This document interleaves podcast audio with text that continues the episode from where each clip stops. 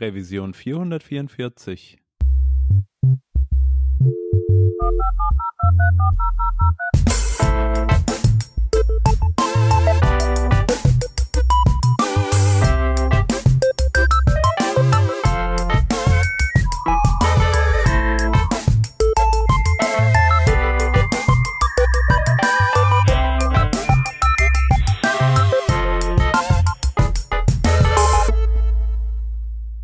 Hallo und herzlich willkommen zum Working Draft Revision 444.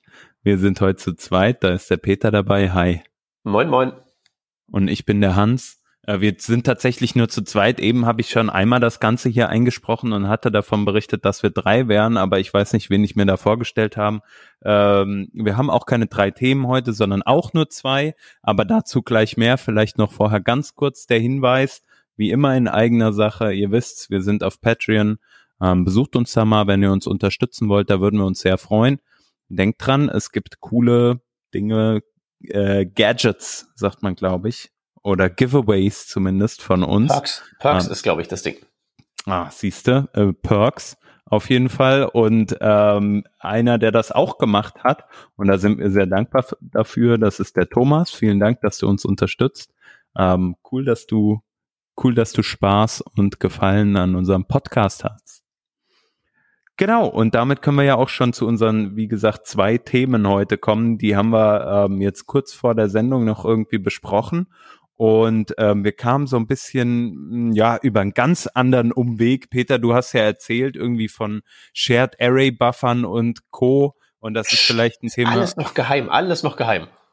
Thema für eine andere Sendung. Aber woran ich mich so ein bisschen erinnert habe, war eigentlich mein Arbeitstag heute. So, was habe ich eigentlich gemacht? Und eine Sache, die ich ähm, gemacht hatte, ist, äh, ich habe versucht in Node.js ähm, ja einen Issue zu fixen. Und zwar haben wir irgendwie das Problem gehabt, dass uns ein Service, den wir laufen hatten, nach einer gewissen Zeit abgeschmiert ist. Ähm, und was wir herausgefunden hatten über die Zeit war, dass äh, ja der, der Memory irgendwie vollgelaufen war und dass wir dann so ein bisschen ein Problem hatten mit unserer Memory und dann irgendwann waren wir, war die App halt äh, abgeraucht und wir wussten gar nicht so genau, woran liegt das. Und in dem Zuge habe ich ein Tool wieder mal verwendet, was ich schon irgendwie länger ähm, kenne und eigentlich immer, wenn solche Probleme auftreten, äh, verwende. Das heißt Clinic.js. Schon mal was davon gehört, Peter? Äh, nee, aber äh, Node.js Services debuggen ist jetzt tatsächlich auch mehr so deine Spezialität und nicht so meine. Also habe ich tatsächlich jetzt vorhin zum ersten Mal gehört, aber das äh, ist, es sieht recht fancy aus. Allerdings, ähm, wenn ich mir das jetzt so angucke, ich bin jetzt mal auf der Webseite, ich bin jetzt so komplett unbedarft, ne? Ja dann haben die da ja ihre schönen animierten äh, Darstellungen davon, was das Tool macht. Und zumindest das erste sieht halt aus wie generisches Monitoring-Tool, das mir irgendwie sowas anzeigt wie, wie viel Load ist mhm. da auf meinem System. Das kann es ja nicht sein, was dir da jetzt geholfen hat. Oder? Nee, genau. Natürlich ist es auch wichtig, irgendwie seine Applikationen zu monitoren, ne, zu wissen, okay, wie verhält sich eigentlich mein Service in der Produktionsumgebung. Das ist aber, glaube ich, ein ganz anderes Thema. Und da haben wir, sollten wir wahrscheinlich den Stefan auf jeden Fall mit dazu holen, der da ja bei, bei einer entsprechenden Firma arbeitet, die uns da, wo er uns da wahrscheinlich noch viel bessere Einblicke geben kann. Aber ähm, was dieses Tool halt macht, ähm, ist eigentlich ein, ja, ein Set an, an Tools äh, bereitstellen, ähm, die deinen Code analysieren und vor allem die halt während dein Code läuft, ähm, also deine Applikation läuft eigentlich, ähm, tracken, was mit dieser Node-Applikation passiert. Also beispielsweise gibt es ein Tool, ähm, das heißt Doctor. Das ist halt alles Teil von diesem äh, Clinic.js. Ich nenne es jetzt mal Framework. Ähm, und dieses Doctor-Tool ähm, da, da sprichst du wahrscheinlich das auch genauso an mit, den, mit, der, mit dem Load, der sich da auf der Applikation bewegt. Äh, mhm. Das lässt dich halt ähm, überwachen, wie viel CPU-Verbrauch und wie viel äh, Memory-Verbrauch beispielsweise du eigentlich zu einem gegebenen Zeitpunkt hast. Und das heißt, den, den, den Fall, den ich eben nannte, ne, irgendwie äh, verbrauchen wir irgendwie ähm, ja immer mehr Memory, irgendwie haben wir da anscheinend eine Memory Leak und um herauszufinden, woran das liegt oder in welchem speziellen Fall das passiert, kann ich das damit halt sekundengenau äh, mir anschauen. Äh, wie funktioniert das genau? Analysiert das irgendwie Code? Ist das so statische Analyse oder trackt der zur Laufzeit des Dienstes, wo was passiert? Ja, genau. Es ist äh, eigentlich genau letzteres. Ähm, also im Endeffekt muss man halt einfach ähm, den Service starten äh, mit Node. Also normalerweise keine Ahnung in der Entwicklung. Ich ver verwende da jetzt irgendwie äh, Nodemon oder NoDemon, je nachdem, wie man es äh, gerne, wie man es aussprechen will. Ich weiß gar nicht, was der richtige Begriff ist. Ich weiß, äh, aber ich, ich sag auch Nodemon, von wegen Monitor. Nodemon. Das mit dem Demon ist ja, also, ja gut, wenn ja. ich jetzt das Logo mir angucke. Mir fällt das jetzt, also mir fällt jetzt buchstäblich jetzt diese Lesung von diesem Namen auf. Jetzt werde ich es wahrscheinlich nie wieder vergessen können. Na, vielen Dank. Ja, sorry, aber das ist halt so ein Auto, Auto-Reloader praktisch, äh, Hot-Reloader. Wenn du halt irgendwas an deinem Code änderst, dann startet er dir den Server einfach neu, ne? Und wenn du dann irgendwie ähm, äh, TypeScript noch mit am Start hast, dann verwendet man vielleicht noch TS Node, äh, das halt ein, ein, äh, ein TypeScript Compiling dann jetzt in dem Fall tatsächlich Hot äh, Compiling dann auch macht. Ähm, genau, aber das kann man jetzt so einfach oder zumindest habe ich das noch nicht so hinbekommen, ähm, nicht so einfach mit Clinic nutzen, aber man kann halt beispielsweise so eine Art Production Build sich lokal machen und dann den einfach mit Node, keine Ahnung, Index.js, sage ich jetzt einfach mal, äh, starten und ähm, und diesen Befehl, also Node Index.js, übergeben an äh, Clinic.js. Also es ist ein Command-Line-Tool, ähm, was dann sozusagen sich äh, an den Stellen in deine Applikation reinhängt und darauf hört, ähm, was der Event Loop beispielsweise macht und was die Hardware entsprechend macht, ähm, wo es halt notwendig ist, aber deinen Prozess ganz normal als ähm, ja sozusagen ganz einfachen äh, Node-Prozess ausführt. Mhm. So und da darüber lassen sich dann entsprechende äh, Metriken und Heuristiken äh, entsprechend erfassen äh, und beispielsweise mit dem, mit dem Doctor-Tool bekommt man dann natürlich einen ganz guten Einblick zu, ähm, ja, welchem äh, Prozess oder ja, wie da einfach die, die CPU-Usage oder auch äh, wie aktiv der, der äh, Event-Loop ist, ja, oder wie lange ähm, Events auch im Event-Loop teilweise brauchen. Äh. Und das Coole ist halt, ja, sorry. Äh, nee, nee, ich, äh, ich, ich ähm, denke nur gerade. Ähm, erzähl weiter, während ich denke dann ist, ja. die, ist die Lehre nicht so, nicht so groß. Also was ich daran halt super finde, ne, du startest einfach diesen Prozess und ähm, machst halt keine Ahnung, wenn du einen, Service hast, der eine API bereitstellt, dann sagst du einfach, okay, ich feuer jetzt mal meinen Request gegen meinen Service ähm, und lass im Hintergrund halt entsprechend das Tool mitlaufen. Und was das Tool halt macht, ist am Ende gibt's dir halt ähm, ja einen, einen statischen Report eigentlich von dem, was in der Zeit passiert ist. Also du kannst das zum Beispiel auch in mehrere für mehrere Requests dann entsprechend mitlaufen lassen. Um, ähm, und dann kannst du am Ende, also keine Ahnung, du sagst, okay, ich weiß nicht, wo mein Fehler ist, also feuer ich mal so sechs, sieben, acht äh, re verschiedene Requests gegen meine API ähm, und schau dann, okay, zum welchem Zeitpunkt ist denn sehr, sehr wahrscheinlich da ähm, irgendwie das Memory Leak entstanden. Ne? Und dann gibt's halt die schöne Treppengrafik ähm, dann in dem, in dem Memory Usage oder man sieht vielleicht, wenn die Garbage Collection nicht, nicht entsprechend tätig werden kann oder etwas ähnliches. Ähm, und das alles äh, bietet dir halt dieses Tool und so kann man dann recht einfach zumindest schon mal auf den Punkt kommen, wo dann dieses Memory Leak entsteht. Okay, also du hast am Ende wirklich so, ein, so eine Treppengrafik und aber der macht jetzt nicht irgendwie so eine, weiß ich nicht, magische Korrelation, dass das irgendwie in dieser Funktion jetzt zum Beispiel das Problem ist. Ja, das ist also auf jeden Fall äh, eine gute Überleitung zu einem zu einem anderen äh, Tool, was auch geboten wird. Da können wir ähm, gleich auf jeden Fall äh, drauf zu sprechen kommen, ähm, der Flame Graph. Aber was man in jedem Fall äh, bekommt, sind einige Tipps. Also manchmal ähm, beispielsweise werden dann äh, werden so Tipps gegeben wie zum Beispiel, hey, guck doch mal, irgendwie ist dein Event Loop ein bisschen langsam ähm, lass doch mal oder verwende doch mal folgendes Tool, um zu analysieren, wo die ganze Zeit verloren geht oder etwas ähnliches. Ah. Genau. Und da. Ja, das, das äh, ist da, ja quasi wie so, wie, wie irgendwie so der, der erfahrene Kollege, der sagt, ich weiß zwar nicht, was es ist, aber guck doch mal da, da ist es normalerweise. Genau, oder also in dem Fall ist es halt vor allem der Hinweis auf ein anderes Tool und ich meine, wir kennen halt diese Tools vielleicht als Frontend-Developer äh, ähm, auch schon aus dem Browser, weil da kann, können wir uns ja auch ganz toll angucken, okay, ähm, jetzt irgendwie, wie, wie ist es denn eigentlich mit meinem ja, in dem Fall halt äh, im Browser halt sozusagen der Rendering, äh, ähm, wie sagt man, ähm, der äh, Animation Frame sozusagen, ähm, wie läuft der eigentlich, wo wird da das meiste JavaScript entsprechend ausgeführt und was dauert da lange. Äh, so hat man halt den Event Loop im, äh, im, im auch entsprechend äh, auf äh, Node.js und kann dann halt schauen, okay, wo dauert's denn eventuell lang und da nimmt man dann ein anderes Tool her, auf das dann halt entsprechend dann auch verwiesen wird ähm, und das nennt sich dann Flame. Und äh, das ist äh, sozusagen ein zweites Tool aus dieser Toolbox Clinic.js.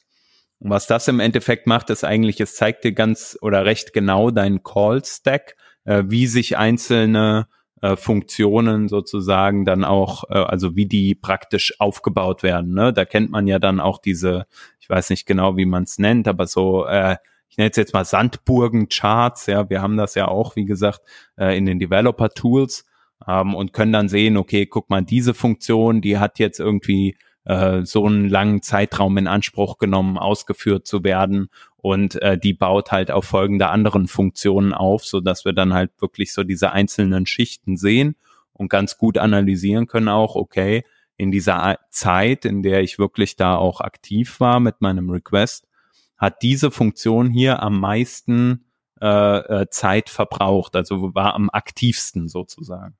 Mhm.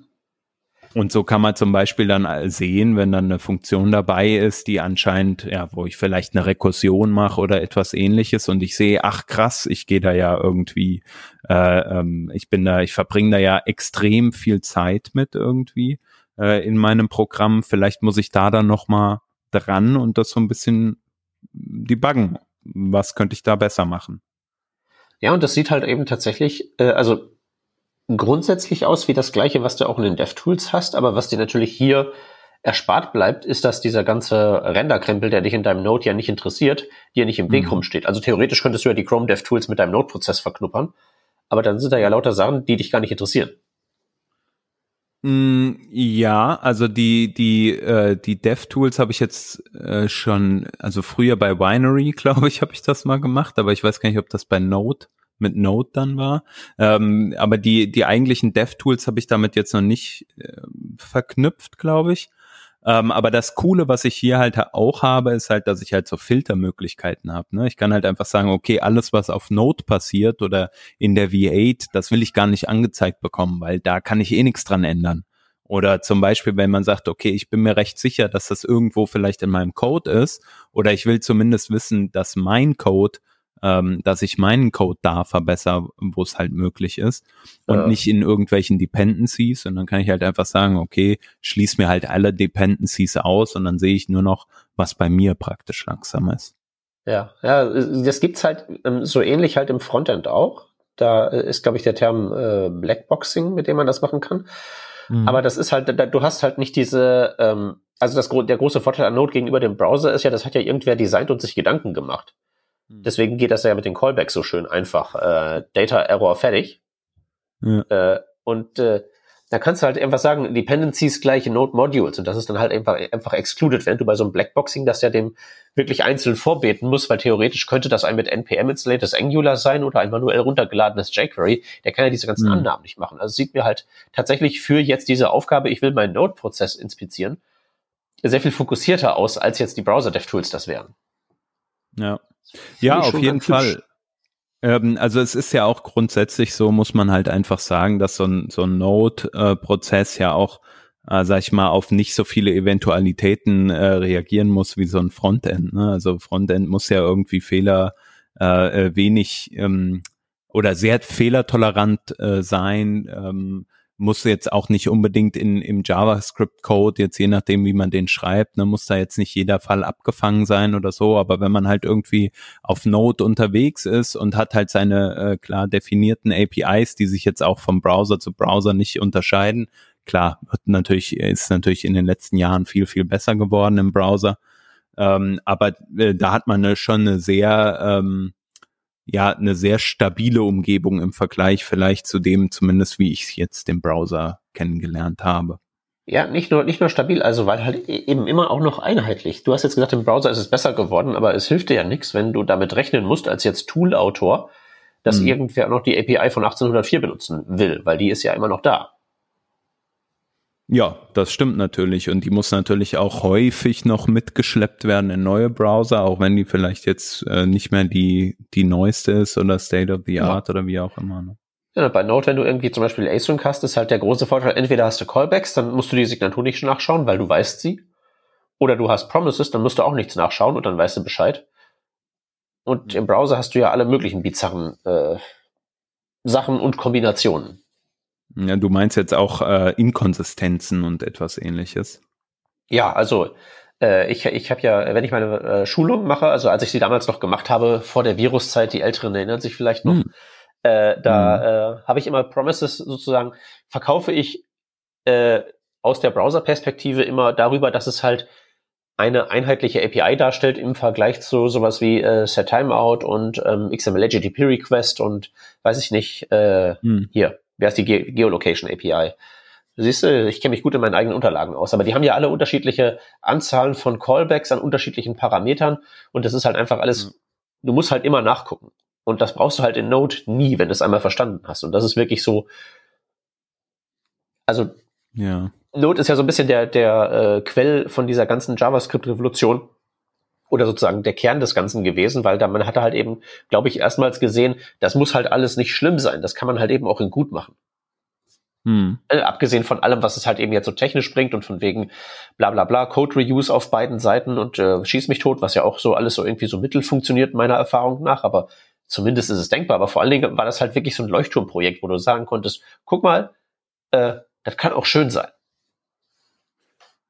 Ja, ja, also ähm, also ich sag mal, so Note hat natürlich die, die, also teilweise auch Eigenheiten, keine Ahnung, sei es jetzt ein Event-Emitter, den du, den du halt äh, irgendwie auf Klassen trau äh, vererben kannst oder etwas ähnliches, keine Ahnung. Also es gibt schon auch äh, Dinge, die ich jetzt nicht so geil finde, ja. Es gibt ja auch, ähm, hatten wir, glaube ich, schon mal drüber gesprochen, ähm, es gibt ja auch dieses, äh, wie heißt denn jetzt? Komme ich nicht drauf, aber die, diese TypeScript First V8 Rendering Engine, Deno, so, Dino, oder Dino, genau. äh, wie auch immer.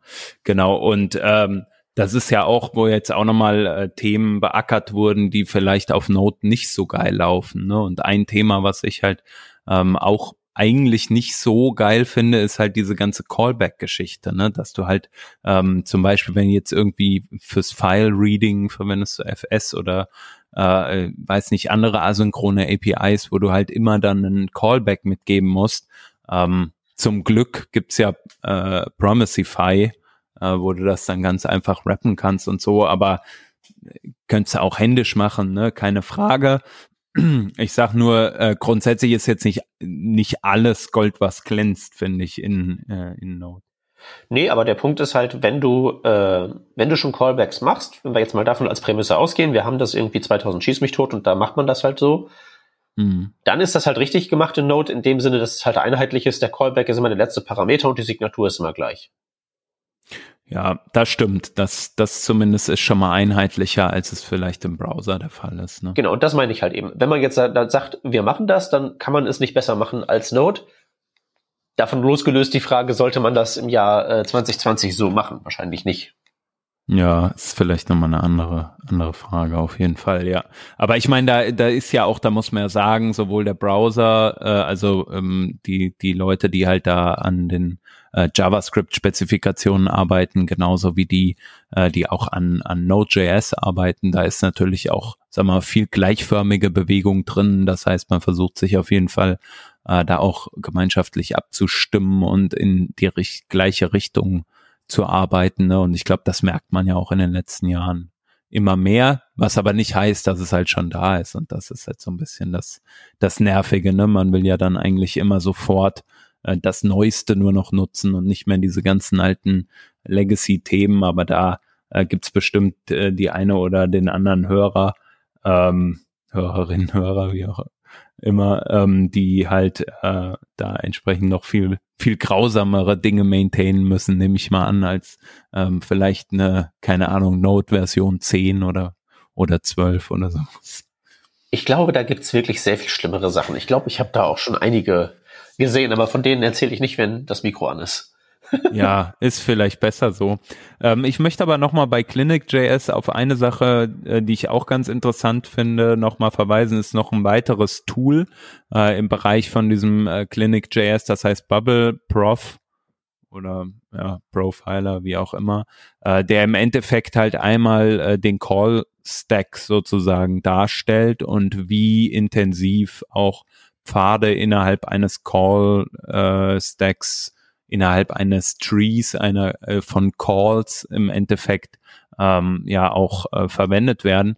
Also beispielsweise, keine Ahnung, ihr sagt, ich habe halt meinen ganz normalen Service und dieser Service, der hat halt ähm, ja einmal die Dependencies und dann aber auch meine eigene Implementierung und in meiner eigenen Implementierung habe ich irgendwie keine Ahnung, geht das Ganze, geht ein Call durch fünf, sechs, sieben, acht äh, Funktionen oder Klassen durch ähm, was ja total normal ist im Endeffekt. Aber ich möchte mal wissen, was ist eigentlich der meistgenutzte Codepfad und wo geht vielleicht viel Zeit verloren, wo, geht, wo splitten sich Wege vielleicht aber auch ähm, und wo geht dann im Endeffekt aber auch der, also wo, wo ist der äh, Call im Code beendet und bubbelt dann sozusagen wieder hoch. Und dafür gibt's halt ähm, entsprechend diesen äh, Bubble Profiler, äh, der im Endeffekt dir auch ähm, Call Stacks anzeigen kann und auch anzeigen kann, wie viel Zeit dann wieder für jede Operation an der Stelle äh, entsprechend verbraucht wurde ähm, über den Zeitraum hinweg oder wie oft etwas gecallt wurde äh, über den Zeitraum hinweg, ähm, in dem du halt gemonitort hast. Ja, aber das Besondere ist ja hier anscheinend wirklich diese optische Aufbereitung als so ein, ein Graph. Das ist jetzt nicht so ein Call-Stack, wie so ein Flame-Chart, sondern das ist, mhm. sieht wirklich aus wie ein Graph. Wie, wie lese ich das denn jetzt eigentlich? Also, ich habe hier irgendwie ja. so äh, drei Kügelchen und dann geht von zwei Kügelchen oben auf die eine Kugel gehen da so zwei, äh, gehen halt so zwei Kanten hin. Hm, genau, also im Was Endeffekt sieht, also so, soweit ich das verstehe, geht's halt im Endeffekt darum, ähm, wie diese, sagen wir mal, die Ausgangskugel im Endeffekt auf die beiden darunterliegenden Funktionen zugreift und äh, welche, ja, welche Art von, ähm, von Operation da passiert. Also Art von Operation ist vielleicht falsch. Im Endeffekt ist es halt einfach, ähm, wie wie viel Zeit entsprechend äh, verbracht wird auf der jeweiligen darunterliegenden Kugel, also darunterliegenden ähm, äh, Funktionalität, die halt irgendwie asynchron sein kann oder synchron. Ähm, und wie der Weg dahin ist, also über welche Funktionen oder äh, wo halt diese, diese Zeit verbraucht wird. Also ich finde, es ist auch nicht immer, äh, mein, also für mich nicht immer ganz eindeutig, ähm, was genau es dann äh, sozusagen äh, bedeutet. Aber im Endeffekt zeigt es halt die Relation zwischen den einzelnen ähm, Teilbereichen und wie viel Zeit dieser jeweilige Teilbereich in Anspruch nimmt.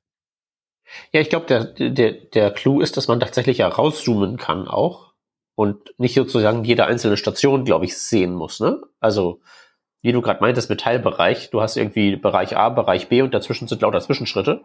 Mhm. Aber du kannst ja sozusagen makroskopisch gucken, wie der Weg von A nach B ist, ohne die einzelnen Zwischenschritte betrachten zu müssen. Exakt, also du kannst praktisch rein drillen und dann halt immer noch mal zu sehen, okay, was passiert jetzt äh, sozusagen dazwischen noch, aber die großen äh, sozusagen die großen Zeitfresser beziehungsweise das, was halt am meisten Calls erhält ähm, oder wo halt das, was am signifikantesten ist, so, so lese ich es zumindest, ähm, das wird entsprechend auch hervorgerufen oder hervorgehoben mhm. vielmehr. Und wenn man dann halt auf so eine Verbindung auch draufklickt, klickt, dann kann man auch unten sich den Call Stack entsprechend anzeigen lassen und sieht dann äh, sehr genau, ähm, wie, ja, wie man es auch aus dem Browser kennt, ne? oder wie man es, keine Ahnung, wenn man jetzt in seiner React-Applikation irgendwie äh, bei einem Error oder so den, den, äh, den Stack anzeigt, bekommt man es hier halt entsprechend auch angezeigt, äh, zuzüglich halt der Delays, die du halt auch haben kannst. Also wenn das halt eine asynchronere äh, Operation ist oder ähnliches, keine Ahnung, du machst einen Request zu einer Datenbank oder so, wie lange hat das Ganze dann gedauert? Ja. Und, es sieht halt extrem fancy aus.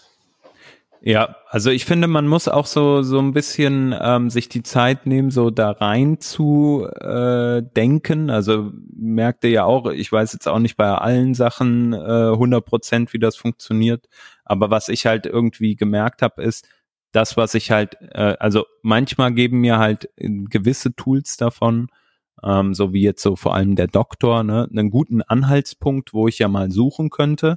Und ich kann das Problem sehr, sehr genau einschränken. Also wenn ich zum Beispiel weiß, okay, ich habe hier irgendwo ein Memory Leak und ich mache jetzt meine acht Requests und bei einem gibt's halt, äh, gibt's halt das, also tritt das Problem auf, ne, dann, dann weiß ich sehr, sehr genau auf äh, sofort, wo halt sozusagen das Problem ist. Und das kann ich halt an- und ausschalten, kann den Code halt verändern, Production-ähnlichen Bild machen und äh, ähm, den den Doktor nochmal starten. Und wenn ich das gemacht habe, dann äh, und dann aber nicht genau weiß, wo geht jetzt meine Zeit verloren oder wo habe ich, äh, wo, wo ist die CPU-Usage äh, hoch oder ähnliches, dann kann ich auch vielleicht den Flame Graph nochmal verwenden, um mir anzuschauen, welche Funktionen werden gecallt. Wenn ich dann noch sehen will, okay, wie ist denn das Call-Verhältnis untereinander und wo ist der sozusagen dann äh, im, wo verliere ich im Großen und Ganzen auch viel Zeit? Da ist halt äh, dieses Bubble Prof auf jeden Fall nochmal unterstützend. Und das Geile ist halt alles, jedes einzelne dieser Tools gibt mir halt einen, ähm, gibt mir halt einen cool grafisch aufbereiteten ähm, ja, äh, Möglichkeit, das Ganze zu analysieren, interaktiv, ähm, läuft auch recht flüssig und ähm, ja, gibt mir einfach super, super Möglichkeiten sozusagen, ähm, dann den Fehler zu analysieren und zu finden. Eine letzte Frage habe ich noch. Das ist ja ein CLI-Tool, aber die, äh, es hat lauter fancy Animationen. Geht das dann im Browser auf oder wie läuft das? Ja, genau. Also man, man detached äh, oder attached sich ja da so ein Stück weit an den eigenen, ähm, an den eigenen Node ähm. Und sobald man den dann beendet, äh, wird im, wird praktisch, sieht man dann auch in der Command Line äh, Analyzing. Ähm, und sobald das dann fertig ist mit dem Analysieren, öffnet sich im Browser automatisch ähm, dieser, dieser, äh, dieser Report dann. Der liegt äh. dann auch ähnlich wie jetzt, wie man das vielleicht beim Jest Reporting, wenn man irgendwie, äh, keine Ahnung, schaut, was die Test Coverage ist oder ähnliches, generiert das auch ein HTML-File und legt sich dann ähm, in den eigenen, äh, in den eigenen, äh, ähm, ja, Folder sozusagen und wenn man möchte, kann man das auch dann mit committen oder sharen oder etwas ähnliches. Äh, kostet das was oder ist das Open Source oder irgendwas anderes? Ähm, also das ist erstmal frei zu benutzen. Ähm, man kann halt so ein Upload-Feature noch nutzen. Also du kannst es einfach installieren, ja, es ist ein NPM-Package und kannst es einfach bei dir bei dir nutzen. Es gibt aber auch so so wie gesagt so ein so ein Upload-Feature, wo du halt Dinge irgendwie hosten kannst um sie dann wahrscheinlich auch zu teilen und ähnliches. Und das ähm, kostet dann, soweit ich das hab, äh, verstanden habe, irgendwie Geld. Ähm, aber grundsätzlich ist das, ist das, ähm, ist das kostenfrei. Wenn du jetzt allerdings ein Enterprise bist und da noch mehr äh, Support brauchst, ähm, bekommst du halt dann auch von dieser Firma Nearform, kann man ja auch mal ruhig sagen, äh, von der bekommst du dann auf jeden Fall noch mehr Unterstützung, da musstest du dich dann bei denen melden. Aber die haben jetzt nicht irgendwie was wie hier, du musst subscriben und dann geht's los, sondern du bekommst erstmal alles einfach so dahingestellt, sagen wir mal. Mhm. Also so richtig schönes Freemium mit, die dies viel nutzen dürfen, was dürfen sich für extra Services was dazu kaufen, wie das halt Qualitätsprodukte so machen. Genau, ja. Ähm, genau. Äh, so, so viel zum Thema Clinic.js. Bestimmt hat der eine oder die andere ähm, auch äh, damit schon mal rumgespielt. Wenn ihr noch mehr Erfahrung habt oder vielleicht noch ein paar Tipps, schreibt ihr doch gerne auch mal noch ähm, unter diesen ähm, äh, Blogpost, also unter die Veröffentlichung dieses dieser Episode. Ähm, oder wenn ihr sagt, oh, es gibt doch auch noch dieses und jenes geile Tool, dann kommt einfach mal auf uns zu und wir sprechen mal darüber. Ein weiteres Tool, was nämlich auch ähm, cool ist, Peter, da bist du drauf gestoßen, äh, Tab9. Was ist das eigentlich? Äh, AI in der Autocompletion. Da, da, da, da. Ja, da ja, waren also, jetzt einige Buzzwords mit am Start. Ja, genau, eins nämlich. Ja. Nee, aber tatsächlich ist es, äh, ist es eigentlich nur das. Also normale Autocompletion ist ja äh, in deinem Editor recht. Ähm, also entweder hast du gar keine, weil du irgendwie so JavaScript schreibst und das ist so dynamisch, dass das nicht geht, oder du hast halt sowas wie TypeScript, dann kann ja das Typsystem äh, irgendwie genutzt werden, um zum Beispiel dir zu sagen, welche Methoden ein Objekt hat aber dann hört es halt damit auf. Und das hier ist halt eins von diversen Produkten, die ich schon gesehen habe, die von sich behaupten, wir machen da jetzt, äh, wir werfen da KI drauf. Mhm. Ähm, aber das erste, wo ich so gedacht habe, hey, äh, das äh, funktioniert ja tatsächlich wie relativ gut. Mhm. Ähm, also wenn man sich das jetzt installiert hat, so Plugin für sein Visual Studio Code zum Beispiel, dann ist das wirklich ähm, nichts weiter, wie dass du halt einfach zusätzliche Autocompletion Option hast, aber die gehen halt ein bisschen über das gerade genannte hinaus, dass der halt nicht nur auflistet, was dafür zum Beispiel Methoden auf einem Objekt ins, ähm, existieren, sondern dass der halt eben auch ein bisschen äh, zum Beispiel über übliche Patterns Bescheid weiß. Also du schreibst irgendwie äh, React und du machst einen Event-Händler, okay, ja, dann gibt's da zum Beispiel irgendwie so typischerweise, wenn du da anfängst mit this, dass da irgendwie ein Set-State nachkommt und so. Das sind ja so die Beispiele von der Webseite. Ähm, also der kennt halt Patterns, die er halt gelernt hat aus deinem Projekt und aus dem äh, Abgraben von äh, einer ganzen Menge von Open Source Projekten, die er einfach von GitHub mhm. gelesen hat. Damit ist das Model trainiert und das äh, macht dann halt tatsächlich Sachen wie tatsächlich so den, den Inhalt von deinem, weiß ich nicht, Selektor auch autocompleten. Ja. ja, das, also äh, du, du sagtest das eben so im, im, in einem Nebensatz. Ähm, Im Endeffekt ist analysiert, das Tool analysiert äh, den, die ganze Open Source Welt, wenn du so willst, ja, oder ein Teilbereich davon auf GitHub. Äh, was verwenden Menschen irgendwie, wenn sie Code schreiben?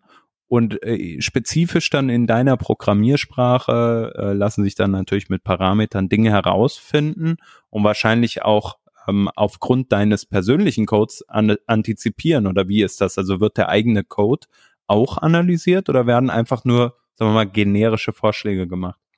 Nee, äh, das ist tatsächlich, ähm, der Code wird analysiert, dein eigener. Hm. Das ist tatsächlich auch das, wo, wie viele Qualitätstools, auch da so die Freemium-Grenze gesetzt wird, wenn ein Projekt zu groß wird, irgendwie über 400 KB war, glaube ich, die Grenze, ähm, dann darfst du was bezahlen, aber darunter ähm, geht das halt ähm, so durch. Also mein Experiment von vorhin, ich habe das schon ewig auf meinem Telefon einen Tab offen, von wegen musste mal installieren, weil irgendwie mir auf Twitter mehrfach entgegengeschrien wurde, das sei die Revolution und ich so, ja, ja, mache ich morgen. Mhm. Habe ich halt eben vorhin jetzt wirklich mal gemacht und einfach nur mal so äh, gesagt, so, okay, hier Query Selector, bla bla bla, poppte sofort, naja, der eine Selektor auf, der halt da in meinem äh, User Interface, um das es da ging, tatsächlich definiert war. Mhm. So, okay. Und sonst halt eben auch noch so ein paar andere Patterns. Also du hast es ja äh, recht oft so, du, du baust irgendwie einen Zoo von Funktionen, die sich alle irgendwie mit Adressen und Kunden befassen. Ja. Und dann haben die wahrscheinlich bei in ihren Parametern immer so äh, Felder drin wie Address und Customer und irgendwie noch so Debug, True, False. Mhm. Und auch wenn dann sozusagen innerhalb dieser Funktion, wenn du die aufrufst und die haben ihre, die sind da von unterschiedlicher Stelligkeit und der eine braucht keinen Customer, das andere braucht keine Address, das äh, schneidet der halt mit und kann dir dann halt eben sagen, wenn du irgendwie in einem Funktions, in einer Methodendefinition zum Beispiel bist, die halt als Parameter sowas bekommt wie Customer und Address, und du tippst dann sowas wie Parse Address, dann bietet er direkt an, das auszufüllen mit der Address als Parameter. Also nicht nur den Funktionsnamen, ja, sondern direkt befüllt. Ja.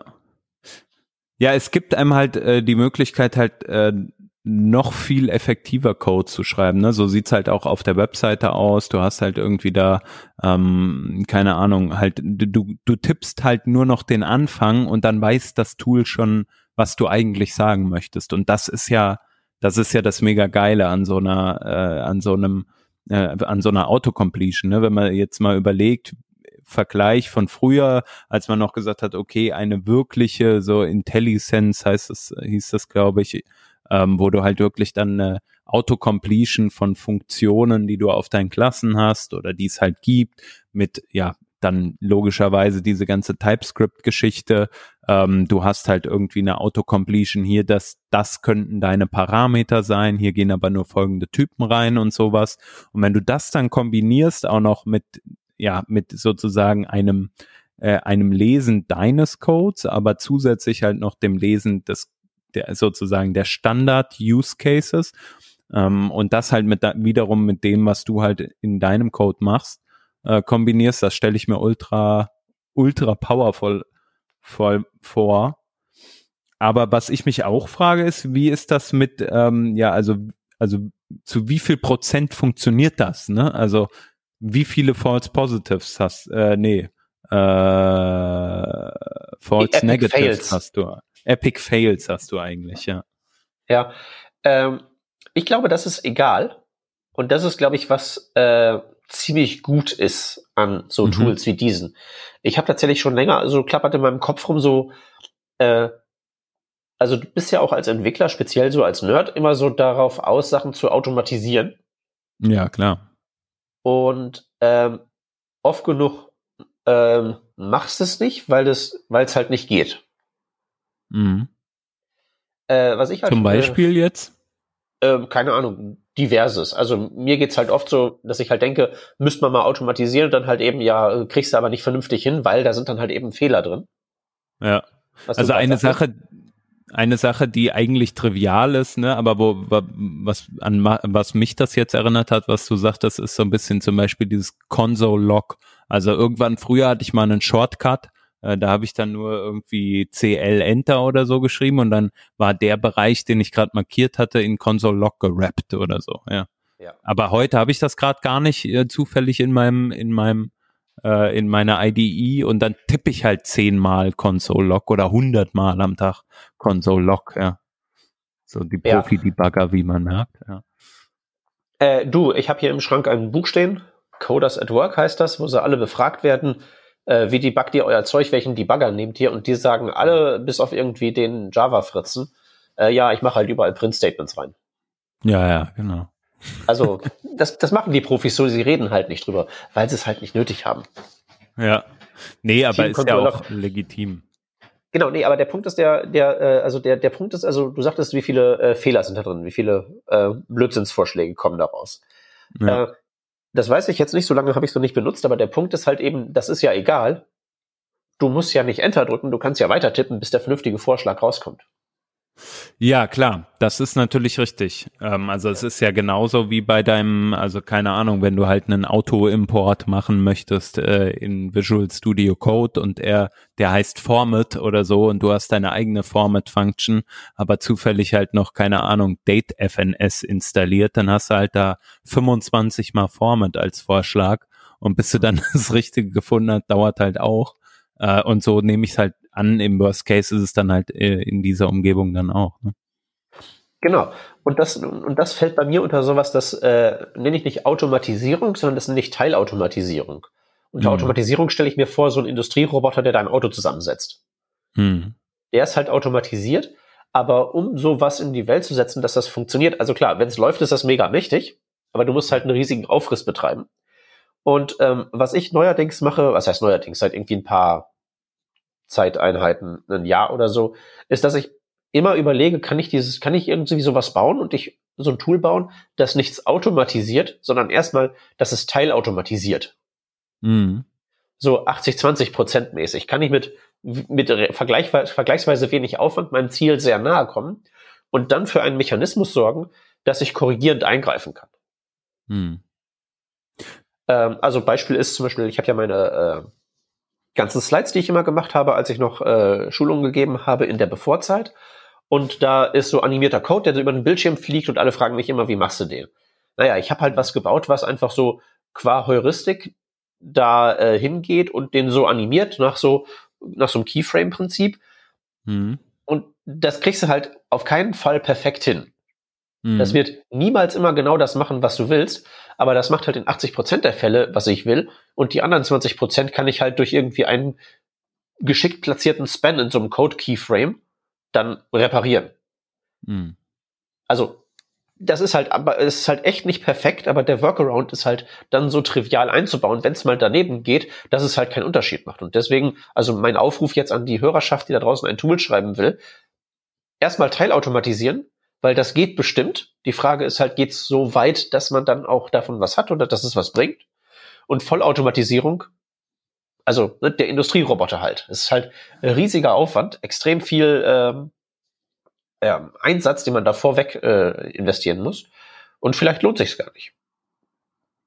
Ja, ich denke auch gerade so in so einem, sagen wir mal jetzt, äh, beim, beim Code schreiben, je nachdem, wie man halt arbeitet, ne, aber wenn man in einem agilen Environment unterwegs ist, dann hat man es ja eh immer, dass man Teilcode schreibt, der vielleicht auch wieder äh, weggeworfen wird, ist ja ganz logisch, ne? So und dann, ähm, ich glaube, dann ist man ja es, ist man es eh gewohnt, dass da vielleicht nicht bei der beim allerersten Draft von etwas ähm, das Perfekte bei rumkommt. Und so versuche ich es jetzt gerade zu übertragen, auch auf dieses Tool Tab 9, äh, mit dem man halt dann irgendwie sagen kann, okay, äh, ich probiere es mal, so, so frei dem Gedanken nach, 80 Prozent der Fälle wird's halt helfen, ähm, wie du sagst. Äh, und, äh, in, und den Rest der Fälle nutze ich es halt nicht oder, oder arbeite drumrum oder besser nach oder so. Aber selbst wenn es mir halt sozusagen nur fünf Prozent Zeitersparnis bringt, ist das ja ultra viel. Ne? Genau, muss man nämlich auch sagen, das zu installieren kostet nichts, einfach als Extension in den Editor reinkloppen und dann zack ist da. Geht's los. Ja, ich werde das auf jeden Fall direkt mal machen. Ähm, aber ist auch ein guter Punkt. Äh, kostet nichts, sagtest du ja eben schon. Ähm, jetzt gibt's aber dennoch auch sozusagen eine Version für, sagen wir mal, größere Projekte, wo du dann ähm, ein paar Euro sparst, äh, äh zahlst, glaube ich, ne? Ja, 15 Tacken im Monat für, wenn dein Projekt halt groß ist äh, und du irgendwie GPU-Model-Training machen willst, weil dein Projekt halt so groß ist. Ja. Ja gut, das kann ja schon sein, ne? Je nachdem, wenn man so ein so ein etwas, äh, sagen wir mal, eher ähm, ähm, ja, so, so vielleicht Legacy Codebase hat oder vielleicht auch einen riesen Monolithen, äh, der halt auch irgendwie was, was kann, so, ne? Äh, vielleicht äh, lohnt es sich ja dann, den ähm, entsprechend äh, damit auszustatten. 15 äh, Dollar im Monat ist ja jetzt auch, sag mal mal, wenn man da professionell dran arbeitet, noch überschaubar, ne? Genau. Und ich glaube, der wichtige Punkt ist so, also weil je mehr ich drüber nachdenke, umso mehr äh, äh, äh, sinnhaft und sagen wir mal, also äh, KI, du hast ja vorhin von den Buzzwords gesprochen. So AI ist ja so das Buzzword, das alles verändern wird. Auf jeden Fall. Aber äh, es scheint sich ja bisher vor allen Dingen da durchgesetzt zu haben, wo halt eben diese 80-20-Geschichte wieder greift. Also du hast irgendwie deinen Alexa oder so mhm. und in einer nicht trivialen Anzahl der Fälle verstehe ich das Ding halt nicht. Aber dann hast du einen einfachen Workaround, du sagst es nochmal und dann geht's. Ja. Ja, ja, glaub, auf jeden Fall. Der, der Punkt, also ich glaube, so, so unbeaufsichtigte KI, das kriegen wir wirklich erst hin, wenn wir das so, wenn wir so die General AI haben und dann sind wir sowieso alle von den Maschinen unterdrückt und so. Aber mhm. bis dahin ist, glaube ich, äh, gerade so 80-20 Tools ist, glaube ich, ein ziemlich gutes Einsatzgebiet für so AI-Projekte. Ja, und vor allem halt auch, ums, um es erstmal sozusagen zu lernen, was man alles damit tun kann. Ich meine, wir sind ja mittlerweile schon echt weit und es ist super easy, auch für Leute, die wie, wie wir jetzt irgendwie JavaScript schreiben, halt irgendwie äh, einfach zu starten, weil es so viel trainierte Modelle schon irgendwie gibt, ne, im, im AI-Bereich. Ähm, aber genau sowas halt zu sagen, okay, wir starten jetzt einfach mal, bauen jetzt mal ein Tool, das halt, ähm, wie du sagtest, 80 Prozent der Probleme schon mal äh, sozusagen gut besiegt. Ne? Und danach können wir ja gucken, wie wir es verbessern. Und da muss man halt sagen, die Firma, die da hinter diesem Tool äh, Tab 9 steckt, äh, Godota heißen die, glaube ich, ähm, die haben jetzt auch ein Funding bekommen, habe ich auf der Webseite gesehen, ne? und zwar nicht zu knapp, 12 Millionen. Und da kann man also davon ausgehen, dass es in Zukunft noch ein bisschen weiterentwickelt wird und besser wird. Ja, ich finde es jetzt schon ziemlich äh, beeindruckend. Vor allen Dingen, wie gesagt, man muss nichts dafür tun. Wenn es schief läuft, korrigiert man es ganz einfach. Easy peasy. Mhm. Ja, fantastisch. Ja, sehr guter Hinweis. Werden wir auf jeden Fall auch nochmal äh, verlinken, Tab 9. Installiert's mal. Äh, Name haben wir jetzt, habe ich jetzt oft genug gesagt oder haben wir jetzt oft genug gesagt? Ähm, ist übrigens auf der Website auch erklärt, warum. Ja, äh, da habe ich nämlich noch gar nicht gesehen. Uh, when using the Sublime text client for tab 9, the keyboard shortcut to select the ninth suggestion is tab 9.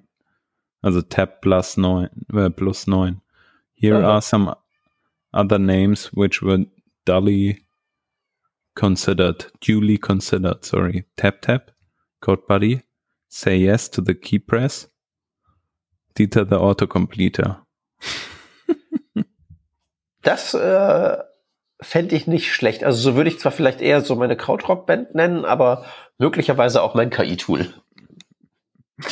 Ja, ja, nicht schlecht. Checkt's mal aus. Genau, mach das mal. Judy, und damit sind wir durch, glaube ich, dann für heute. Jo. Ähm, danke an alle Zuhörenden, dass ihr dabei wart. Wir sind nächste Woche wieder mit einem hoffentlich genauso coolen Thema am Start, aber davon gehe ich fest aus. Und wenn ihr ein Thema habt, über das ihr mal sprechen wollt, meldet euch mal bei uns. Wir suchen Gäste, ähm, ganz aktiv auch im Moment. Und äh, falls ihr auch Leute kennt, wo ihr sagt, die müssen unbedingt mal in dem Podcast über etwas Spezielles sprechen ähm, oder auch was nicht so Spezielles, einfach mal diskutieren zu einem Thema, dann äh, verweist uns da gerne mal und wir würden uns freuen. Genauso freuen tun wir uns auch, wenn ihr uns auf Patreon unterstützt oder wenn ihr sagt, hier, ähm, wir suchen irgendwie neue Kolleginnen oder Kollegen, dann lohnt sich vielleicht für euch Werbung bei uns zu machen. Ihr kennt das ja schon. Auch dafür kommt gerne auf uns zu. Comments at workingdraft.de oder einfach at workingdraft auf Twitter. Und damit sage ich Tschüss, danke fürs Zuhören und bis zum nächsten Mal. Dankeschön, tschüssi. Ciao.